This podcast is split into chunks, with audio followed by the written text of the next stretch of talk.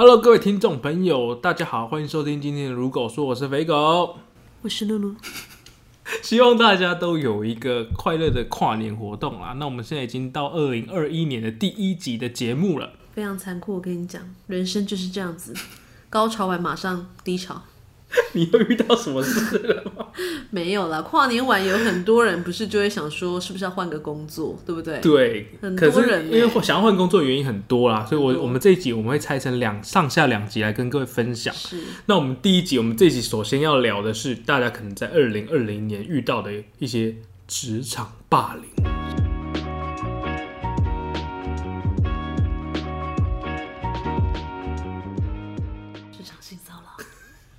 不聊性骚扰，对呀、霸凌，你有霸凌吗？职职场潜。规则啊，没有，因为我职场我没有上过班嘛，我的工作都比较自由的。让人家羡慕的话。这不是没有没有上班还是因为因为每个人喜欢的生活方式不一样啊。嗯就是我我们虽然没有在公司上班，可是我们工作相对来说比较自由，可是也承担的压力也不一样啊。干嘛呢？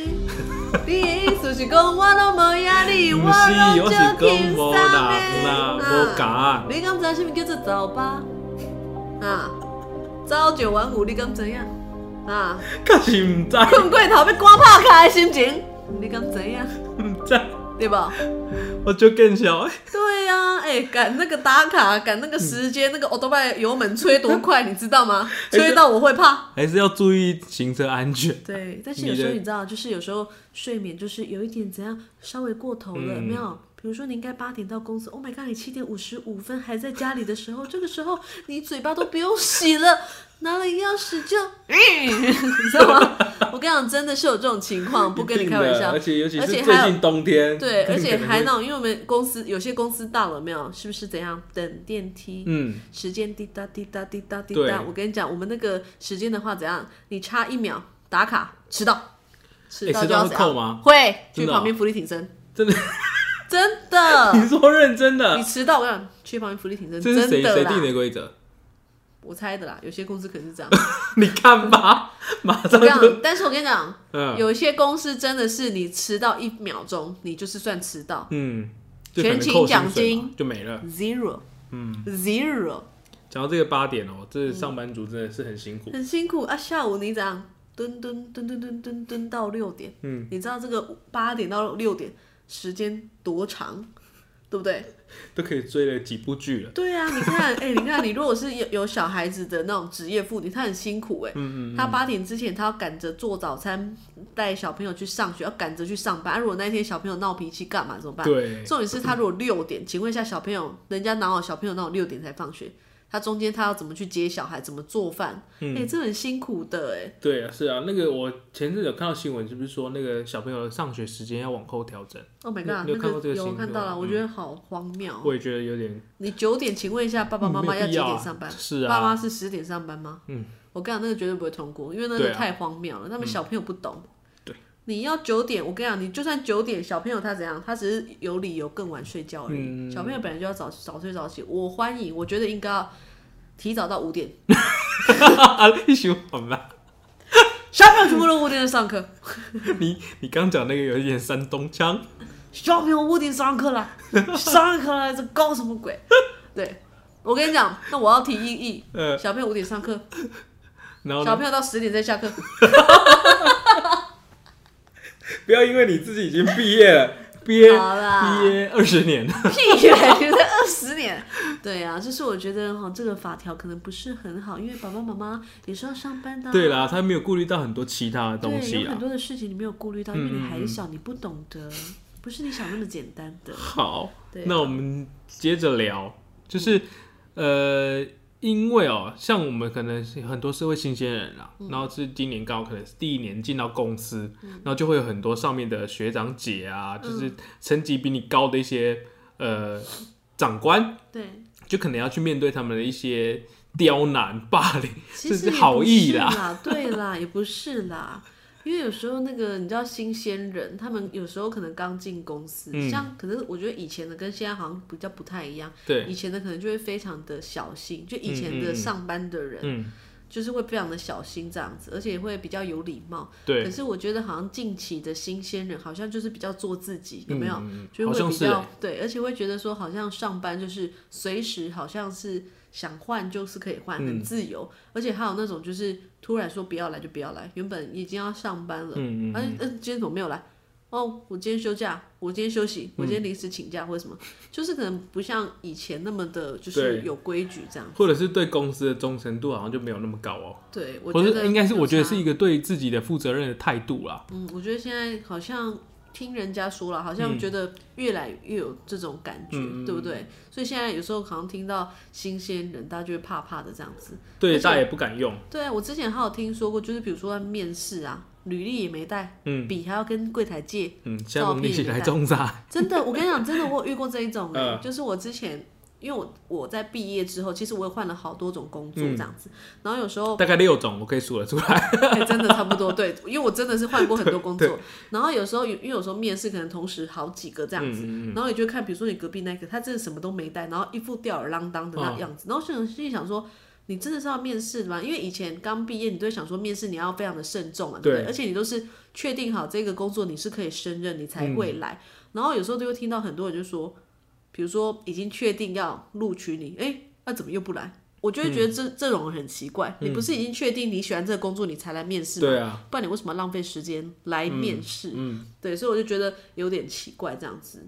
可是我觉得也要替他们说一些好话，就是他们确实，他们的现在的新鲜人真的知道的很多，而且知道很多新鲜的事情，不管是科技啊，哈，或者是资讯的部分，他确实比我们新很多。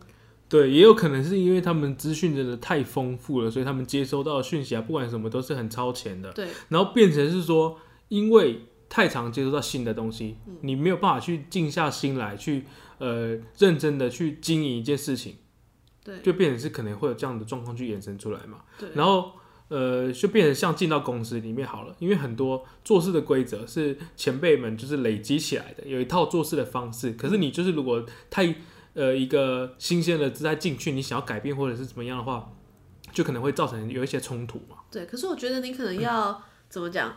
因为有些人他一进去他就想要直接照他的方式嘛，嗯可是有时候因为你一定一进到这个环境，你应该是要去先看看别人都是怎么做的，有没有？你可以要你要先去学习，然后可能你学习到一定的时间，你觉得说其实你他这样可能是比较没有效率的，你可以经嗯过沟通，然后去调整，慢慢的调整成一个你觉得。跟你来讲最适合的一个一个 tempo 这样子，这个才是 OK，而不是你一进去人家本来就是这样 A B C D 这样，但是你就想说没有，我要 D D A A A 这样子，你就想要做做自己这样子，而且有时候像你做不同的工作，然后你应该要有不同的这个呃做法。像我之前就有遇过那种，比如说他可能是做比较行政类的这样子，嗯，可能有时候会遇到客人啊这样子，可是他可能就是也没有。客人在那里，但是他也不会想说客人在那里，然后他就是自己聊自己的很开心，这样、就是门面啊。我觉得，对对对对，我觉得现在的好像有些人就会觉得太随意了。对，就是你在不同的位置，你其实应该要更认真看待你自己的工作啦。就是你在不同岗位，你不可以把其他的心情啊，或者用一个吊儿郎当的态度去面对你自己的工作。其实不管是呃你服务的人，或者是你的同事之间，都会就是会感到感觉到不舒服啊。对啊，你就是不舒服的部分，你就是等挂完电话或者是接待完之后，我们再慢慢的去抒发这样子。对哎、，所以你现在已经是学姐了吗？我不是学姐啊，你还是你们公司最菜的？没有，我都是以一种全新的心情，每天都是用全新的心情去面对事情，这样子。所以你下面也没有小助理？我没有助理啊，我就是我自己的助理。没这有啊，我听起来蛮可怜的我们的。没有什么助理啦，对啊，嗯就是都是这样子，像是一个 team 这样子，互相帮忙这样子，对啦，对，互相利用这样子。互相利用，没有啊，互相利用这样，我们等下来来聊。就是。在在呃办公室里面，其实也就是一个团体合作嘛，因为很多事情光靠一个人是没有办法做成真的所以就是真的要变成是呃各每个人付出他的一点能力，然后去一起去完成一件事情嘛。嗯，对，那就是在职场上面跟可能会遇到一些状况。然后刚刚讲到呃互相利用这个部分，我们也可以来多聊一点这些一些职场的霸凌啦。嗯，就是可能没有因为有一些呃长官或者是比较高层级的人，他可能会仗着自己很像比较资深，然后就把一些、把一些压力施在下面的员工身上，会不会有这种状况？我跟你讲，有时候那个新人，比如上班的时候，他都不知道他时间到了，他到底是可以下班还是不可以下班，还是要继继续坐在那里这样子，嗯，你知道吗？这个真的是遇过，像我之前好像是已经你已经没什么事了，可是你的前长官还没下班，对。不敢走，对不对？因为？我我不是说我做过很多种工作嘛，然后像我之前就有做过一种，他就是因为他是小公司，插画家，，Oh my god，我讲过了，你知道太多了，Oh my god，反正就是这个公司，然后因为它规模很小，它就是三个人，对非常的小，老板，然后跟两个助理这样。嗯，然后那时候因为呢，我会应征，是因为我我蛮喜欢那个插画家的，嗯。因为我觉得在高中的实习就都知道这个人，然后想说天哪，我竟然可以在他下面做事，Oh my god 这样。然后因为它上面都是写说，就是你的时间啊，比如嗯说就是可能九点啊、六点、九点到六点这样，就是一个正常的这样，然后薪水是固定的，不会因为你今天去办任何的活动或者是做什么就有增加，都不会有这样，嗯就是责任固定制，死薪水、责任制这样。然后那时候其实我就是抱着很开心的心情去，然后是我那时候去的时候呢，前面要走的人他。反正他就感觉就很厌世、很厌烦这样子，很想要马上就是走这样子。然后呢，反正我就去了，然后之后才发现这个老板真的很不行，嗯，因为他真的是责任制的一个工作，而且重点是他薪水非常的就没有很高，然后你什么事情都要你去做这样。举凡说，比如说他要办活动，你要连接洽那些书局啊、厂商这样子，办活动假日你也要支援哦，哈，没有什么就是固定礼拜六休假日没有，没有，就是他今天说礼拜六要办活动，你就是要礼拜六，礼拜日你就要礼拜日这样。嗯然后有时候我们就已经时间忙完了啦，哈，然后呢都是呃到了晚上了七点，我想说我不是六点下班嘛，然后有时候。六点半、七点、七点半，因为有时候他晚上还会接一些就是插画的一些学生，因为很多他粉丝嘛，然后就是来，那来你可能要帮忙，不然不可能让那个老板一个人在那边在那边又要交又要干嘛的，又收钱这样。对，我想说都已经六点、六点半、七点，我应该可以走了吧？我七点我都已经多一个小时，而且多一个小时我也不知道有没有加班费，嗯嗯嗯，因为你知道新鲜人就是也不太敢问，就觉得，问到钱就是怎样不好意思这样。所以有时候我想说，差不多七点了吧，我怎么可能家里都没事这样子？然后有时候可能，哎、礼拜五礼拜五就是很多活动啊，你当然准时下班这样，然后就很尴尬，就到底可不可以先走这样子？然后反正就久而久之，他就会想说，你六点半就要走。哈，你六点二十分就要走，可是明明你就已经超过，因为你六点就可以下班，为什么？对，然后反正就是这样。然后我好像才做几个月吧，嗯可能两个月、三个月这样，反正就很短。然后我就我就我就离职，然后那时候离职，反正也是闹得很不是很开心这样，因为他离职，他就会突然就会翻脸这样子，他就说离职，那那个薪水呢怎样，就要算得很清很明白这样子，然后那个账号你原本在管理他的脸书，他的那个社群，我跟你讲，马上你说离职那个当下，你马上就是被那退个就被退出了，嗯，反正就很势利眼就对了，然后他算得很清，他跟你都算得很清哦、对。然后重点是你的薪水也也没有很好这样子，嗯也没有任何的加薪干嘛，我就觉得那个工作实在是太辛苦，所以我就说那个假日还陪他去摆市集耶，啊，责任制这责任制这件事情哦，其实是非常可怕的，就是完全是要用一让看老板种。责任制三个字责任制，然后再决定说你要不要帮人家加薪水还是什么。对，因为因为责任制这种心态应该是员工自己应该要有的，对而不是说你老板你如果这这一间。公司值得，不用老板说，你自自己都会想要，因为你觉得哦，这个是我本来就是我的责任啊，对不对、嗯 o k 没问题，因为我要让客人联络上我，对不对？那这没有问题。我的手机呢，一百年都不会关机，我买这个啊，九九年的这个电池哦，永远都不会断电这样。对，那这个就是因为心甘情愿。对啊，因为你对这个公司有上心力，你想因为你这个工作。值得，所以你觉得你做什么，你都觉得这个不是付出，这个是你做的很开心的事对，情。所以那个雇主应该不能用这种情绪来绑架员工。对，我觉得这个很不行。对，然后还有你刚刚提到就是要求加班要有薪水这件事情啊，嗯我觉得其实就是如果你认为你自己的能力有达到那个薪水的价值，其实你就应该要勇敢的去提出这个需求。对，我就记得我之前看蜡笔小新，蜡笔小新他不是有一个他妈妈的妹妹叫什么？哦，美牙他妹，对，美伢她妹梦雅，梦雅，梦雅有梦雅想要成为摄影师嘛，然后有一次她去一个去找到一个摄影师，然后她想去当他助理，然后他就跟那个助理讲说，就跟那个摄影师讲说，请让我在你下面学习，然后不色情的吗？不是，请请让我在你底下学习，然后不管是多少钱，就是你不给我薪水也没关系。天就是让我来学习。梦雅竟然讲这种话，对，梦雅讲梦雅他是社会新鲜人哦、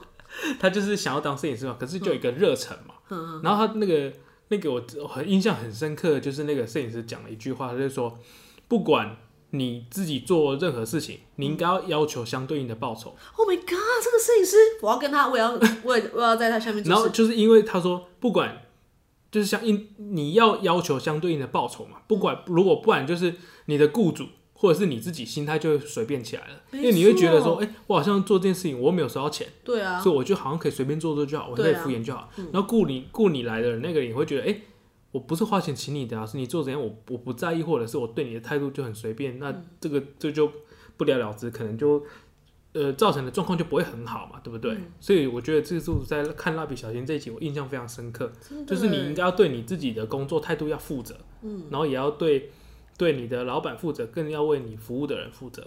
真的哎、想不到蜡笔小新竟然对你影响那么大。哦，对，我刚刚出门之前，不瞒你说，我也是在看蜡笔小新的。对啊，蜡笔小新其实它有很多一些人生的大道理。但是那一集我看我没有什么大道理，你知道为什么吗？哪一集他在讲什么？我跟你讲，那一集的内容是这样子的，嗯。他们要去看参加一个类似祭典这样子，然后那个祭典就是有一个鸭子、还是鹅、还是什么雁，它会吃鱼，捕鱼，哦，我知道那个。捕鱼到船上，然后呢那个呃。渔夫会哎、然后那个鱼就会从他的嘴巴掉，对对对对对对对，反正就那一集吧。然后之后呢有一个那个，然后他那个如大姐姐。如此嘛，卢就是思于斯，如此于师嘛，哈，他就是怎样，他是世袭的，所以嗯。呢，他不是说你今天你想要来就来，没有，他就是父传子，子传子这样子，嗯就一直传下去嗯这样。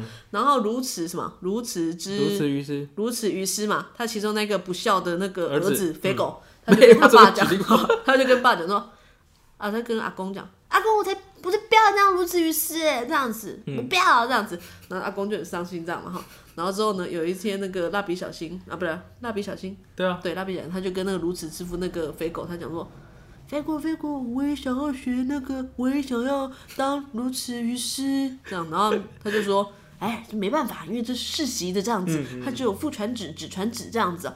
然后蜡笔小新说：“哦，真的太可惜了。” 然后他就说：“好像哦为什么你想要学？为什么你想要当这个这个如此什么鱼师这样子？”然后蜡笔小新就说：“哦，因为安心呀，他说如果我可以当日本第一的如此于师，那他就要嫁给我。然后结果那个 肥狗就说：“啊，真的吗？安心雅真的有这样说吗？因为那个安他就爱安心雅这样子。对，对，然后就那个肥狗就马上跟他爷爷说：爷爷爷爷，我想要当如此于师，我想要就是要接棒这样子。他不是蜡笔小新，他为什么要用这种语气？哦，对对对对对，反正这个故事就是这样。错乱。对，反正然后之后，反正他蜡笔小新他回去不就不能当了嘛，对啊然后就有那个美伢就说哈，那你不要伤心啊，小新，然后就要一转头，没有，蜡笔小新还在爱跟别人了，徐若瑄，徐若瑄，徐若瑄，我也爱你，爱你，爱你，爱你，这样 那很好笑这集学到什么？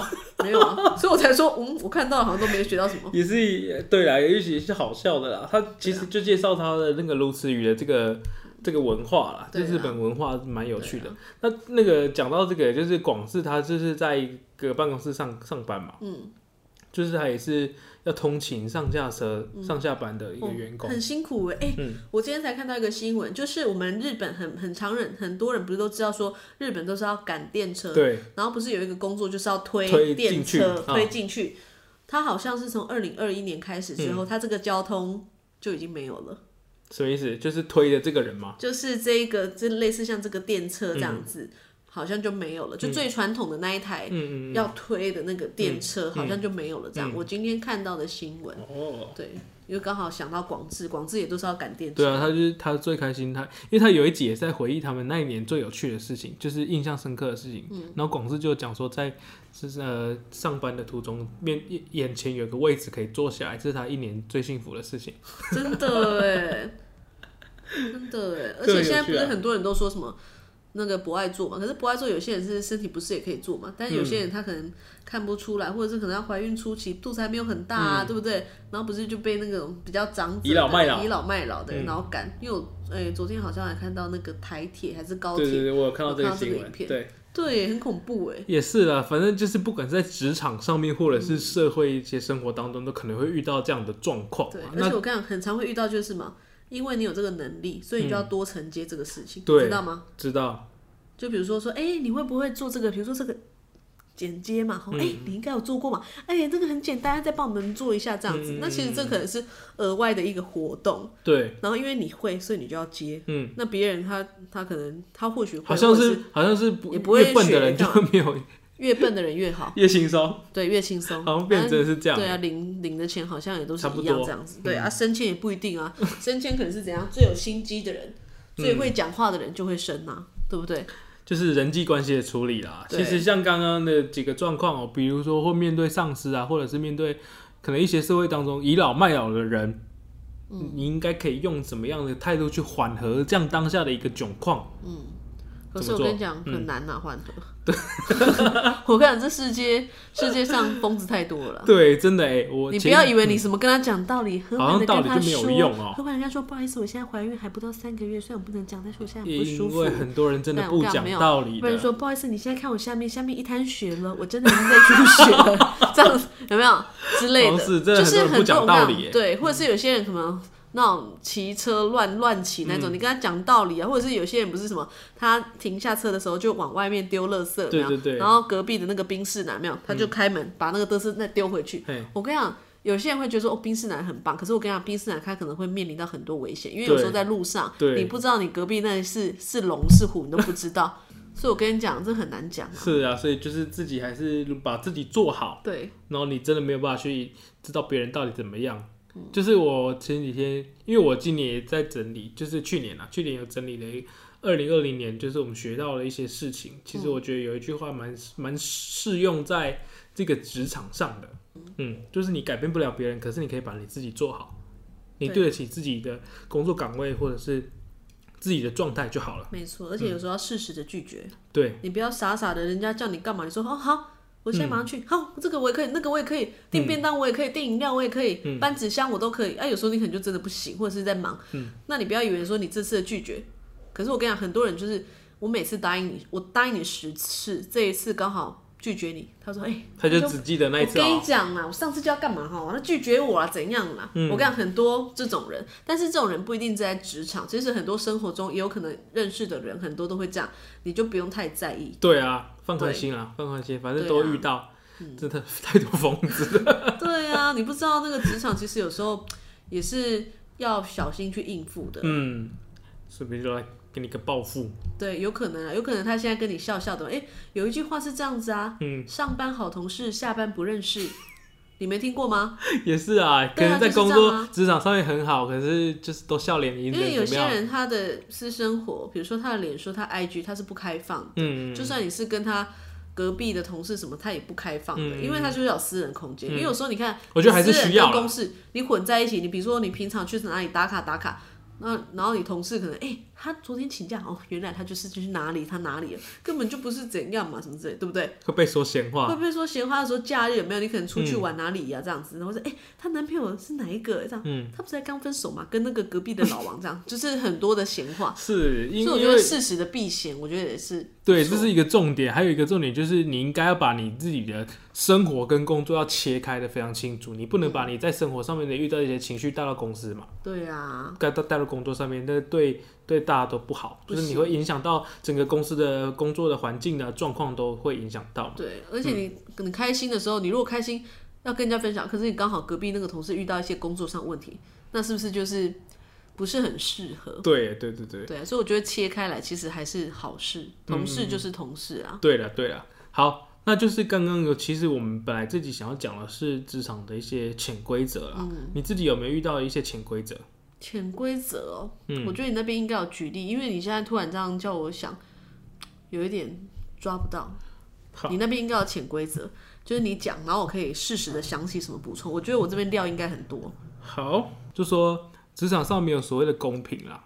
真的。公平这件事情，就是你不要觉得说，呃，抱怨自己好像付出很多，可是却没得到应该有的回报，没错。会有这样的状况吗？会，而且我跟你讲，你讲的没有公平一件事没有错。同样一件事情，你做跟我做，两个人可能会得到不同的，呃，不同的待遇。嗯，可能我的会被称赞，但你的会被丢掉，这个都有可能呢、对，因为要看人嘛。对，要看人，或者是看，比如说，嗯、当下的或对方可能长官的心情之类的，这个都是有可能的。对，对啊，因为我之前我我不是有在广播节目上就是工作过嘛，对不对？对，然后那个主管他也是心情非常的不定，这样子，可能上一秒很开心，但下一秒可能就是马上会生气这样子。对，对，所以有时候可能我觉得他就是把情绪带到工作来了。对，嗯可是我觉得讨主管的缘也是很重要的一件事情。当然，这个其实就是会做人啦。对，会做人，而且你知道吗？人家都说什么不打笑脸人，嗯是不是？嗯嗯嗯，对啊，可是有时候你就是可能你表现的太轻浮，或者是你表现的好像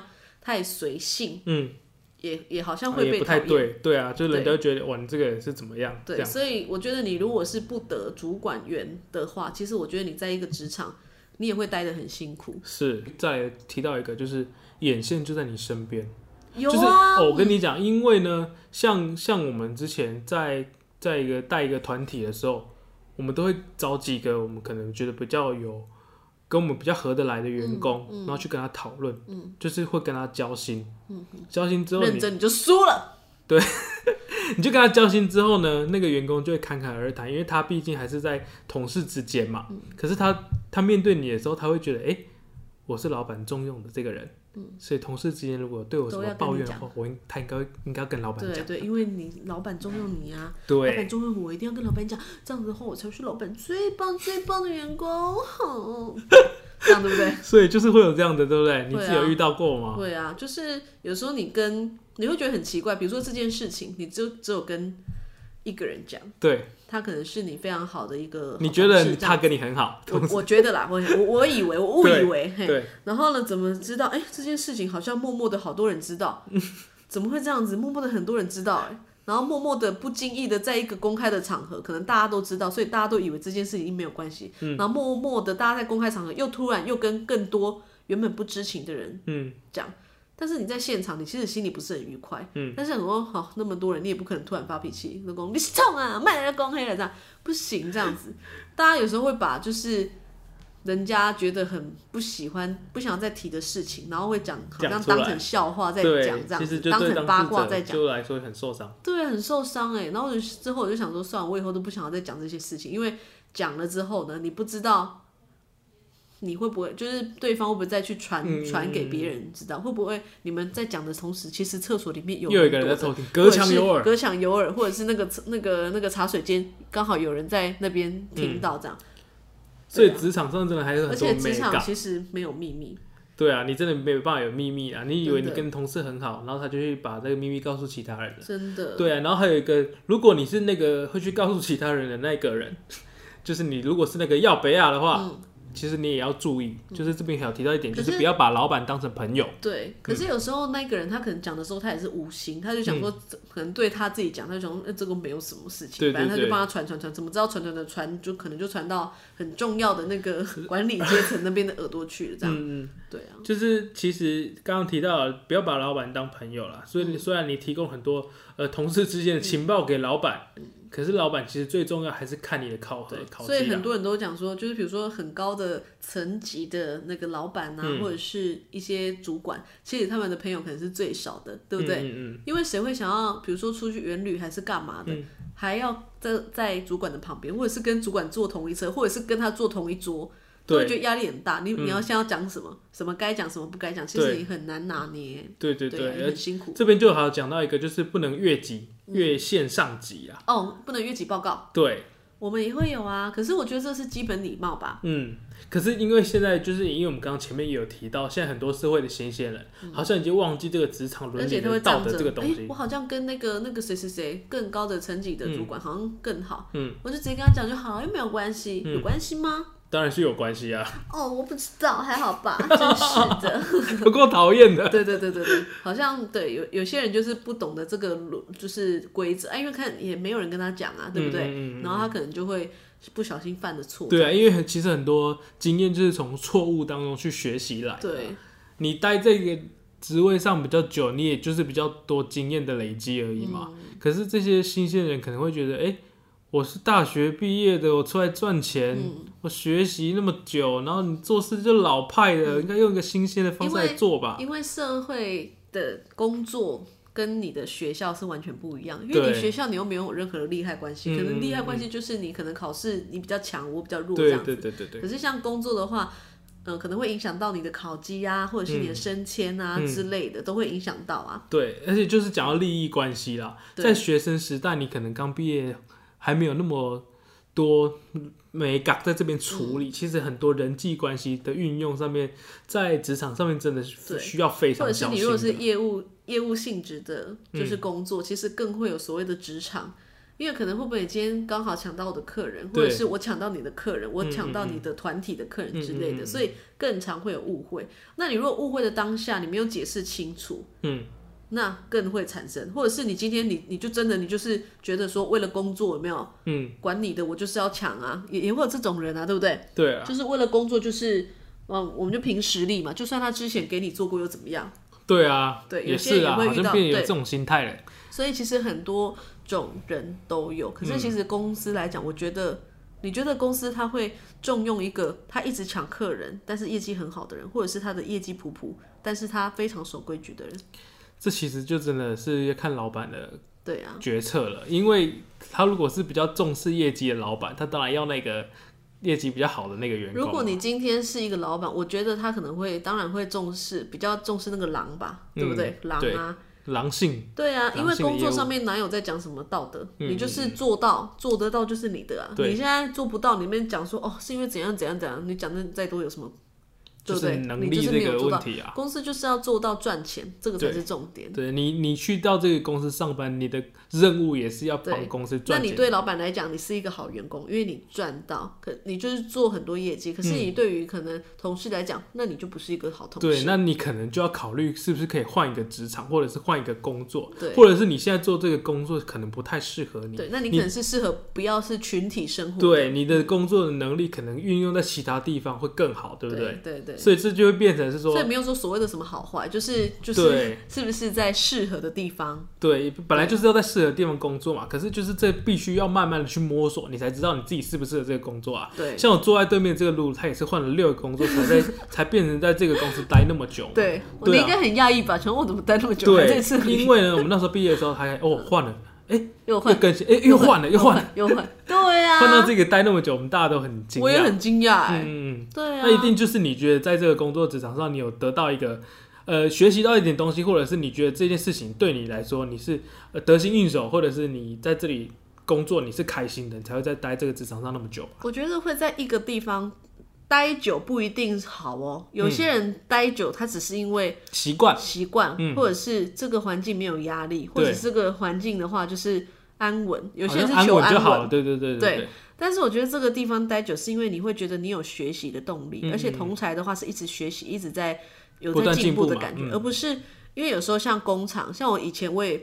我从国中就开始打工了，嗯然后所以我做过很多像那种工厂的那种工作，可是像工厂那个属性真的是完全不适合我，嗯因为那个工作太无聊了。所谓的无聊是，你没有需要去进步，你不用去进修，你也不用遇到人，反正就是这个货进来，嗯你就把这个货再做一样的，就好像机器人这样子。嗯嗯，你不用跟任何人有，你不用跟人家有人际关系，就是这样子而已。所以我觉得不适合我，所以我会在这个公司待那么久，是因为我觉得它就是活动还蛮多。嗯嗯。比如说它的平常的一些办什么影片，就是那种什么创意影片竞赛啊，或者是同才的一些有一些良性的竞争互动或者是一些加油打气。对。因为有时候可能遇到对我遇到不好的客人，我就跟你讲，然后你就说，哦我跟你讲，我那个更不好，嗯。他就在跟你讲，我说天哪，我被安慰到了，原来就是这样、啊，互相互相的，大家一起鼓励，我觉得这种感觉会让你就是更想努力。对，就是因为公，所以这跟各位老板说啊，其实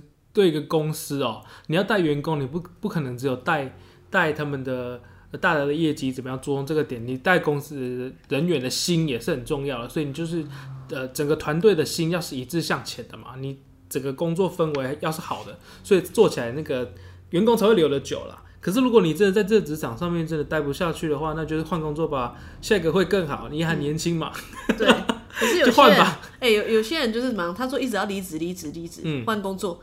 通常很多人一直嘴巴说换工作，那个通常是待最久的，对，好因为他。可能太多犹豫，太多的犹豫不决，然后也不敢。就继续继续待下去了。